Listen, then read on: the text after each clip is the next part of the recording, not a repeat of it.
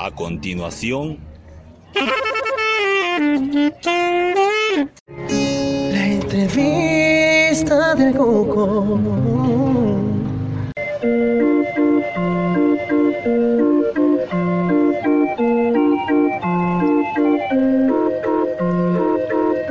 Este es el sonido característico del organillo, un instrumento que viene de hace muchísimos años y sobre el que nos va a hablar don Sergio Ríos. ¿Cómo está don Sergio? Buenas tardes. Buenas tardes, Tuco.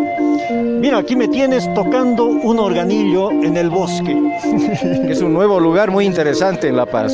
Así es, ¿no? Un, un, espacio que permite realmente disfrutar de este tipo de sonidos porque la gente viene relajada, con, con ganas de, de, de, escuchar algo nuevo y de encontrarse con un organillo es pues algo que, que, que nos evoca la memoria, tal vez de una infancia perdida, el sonido que escuchaban nuestros abuelos o más allá nuestros bisabuelos. Exacto. Cuéntenos ¿Cómo funciona el organillo? ¿Cómo se lo podemos describir a la gente? Bueno, un organillo es un instrumento mecánico, es decir, eh, es una máquina que produce sonido, pero ha sido fabricado en el siglo XIX y principios del siglo XX, así que es casi un, un bisabuelo de nuestras computadoras, ¿no? Claro, es como tener eh, discos, porque son bobinas de papel que van girando y que van reproduciendo la música, ¿cierto? Así es, son, son bobinas de papel con perforaciones de 3 milímetros, son bobinas muy largas, en una bobina pueden entrar 30 metros de, de papel para poder hacernos 6 minutos de música, ¿no? Y es un sonido que realmente cautiva porque ningún otro instrumento lo puede tener de la misma manera, ¿no? Y usted lo va haciendo girar, va haciendo girar la bobina, pero tiene que hacerlo a un tiempo preciso, requiere tener cierto sentido musical, me imagino. Sí, aunque el instrumento ha sido desarrollado para que cualquier persona pueda tocarlo, ¿no? Porque justamente ese era el propósito del sonido mecánico, ¿no? Pero uno necesita conocer la melodía, necesita conocer el ritmo, poder acompañar a la velocidad correcta o jugar con las velocidades, ¿no? Detener en el momento que uno necesita, ¿no? Entonces eso le da un, un, un aire especial al instrumento. Si queremos escuchar el organillo, ahora venimos al bosque, pero normalmente, ¿dónde está usted, don Sergio?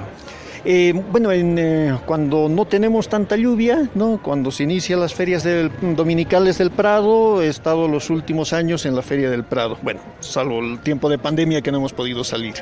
Ahora, este no es un, un instrumento que uno va y lo compra en cualquier lugar. Usted lo ha traído de Europa, seguramente. Así es, lo he traído de, desde Berlín. ¿no? Es un instrumento original, eh, construido por el que es considerado el último constructor de órganos callejeros en Berlín, que es Axel Struba. Él, uh, él, bueno, es el que me ha vendido el instrumento que está fabricado por él, tiene sus incrustaciones en madera, es decir, es, es, es, es fantástico, es una joya. Usted tiene un repertorio importante, veo aquí, uh -huh. pero si quisiera tener más, ¿hay manera de comprar más de estas bobinas hoy en día? Bueno, hay coleccionistas, arreglistas, es un círculo muy, muy estrecho a nivel de, del mundo. Sabemos que Organillo se puede escuchar también en, en, en Chile, los podemos escuchar también en México, que son tradicionales, en, sobre todo en el, en el DF. Eh, pero hay que traer música desde, desde Europa. Y dígame, ¿hay varios organilleros como usted aquí en La Paz? No, no, eh, en realidad en Bolivia soy el único organillero. No me diga. O sea que cuando alguien lo vea, pues eh, aportar con algunas monedas para que siga habiendo este arte, porque es una manera de, de, difundir la música que es arte, ¿no es cierto? Así es, ¿no? Y además que, que, todo aporte se convierte en más música, porque uno se vuelve un fanático de este tipo de instrumentos. Sí tengo una colección importante de música, es decir, que ya debo estar alrededor de los 200 temas que se pueden interpretar ya en este, en este organillo. Hay un trabajo que, est que estamos haciendo uh, con Rudy Franco, que es un músico también paseño, arreglista.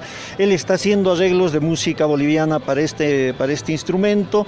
Poco a poco la estamos uh, transcribiendo, es decir, que es, que es, un trabajo totalmente artesanal. ¿Se manual. pueden fabricar entonces las bobinas? Sí, estamos, las estamos fabricando, pero demora mucho tiempo porque son 3.000 o más perforaciones para transcribir una, una melodía. Entonces eh, no es fácil, es un trabajo lento y prácticamente desde lojería, ¿no? porque esto Claro. uh, es, es un instrumento muy preciso y está construido por eso manos de, de artesanos muy especializados. Exactamente, don Sergio, que le siga yendo muy bien, que Dios lo bendiga y cada vez que lo encontremos, ahí estaremos firmes para que usted siga eh, haciendo esto que es tan interesante, tan bonito.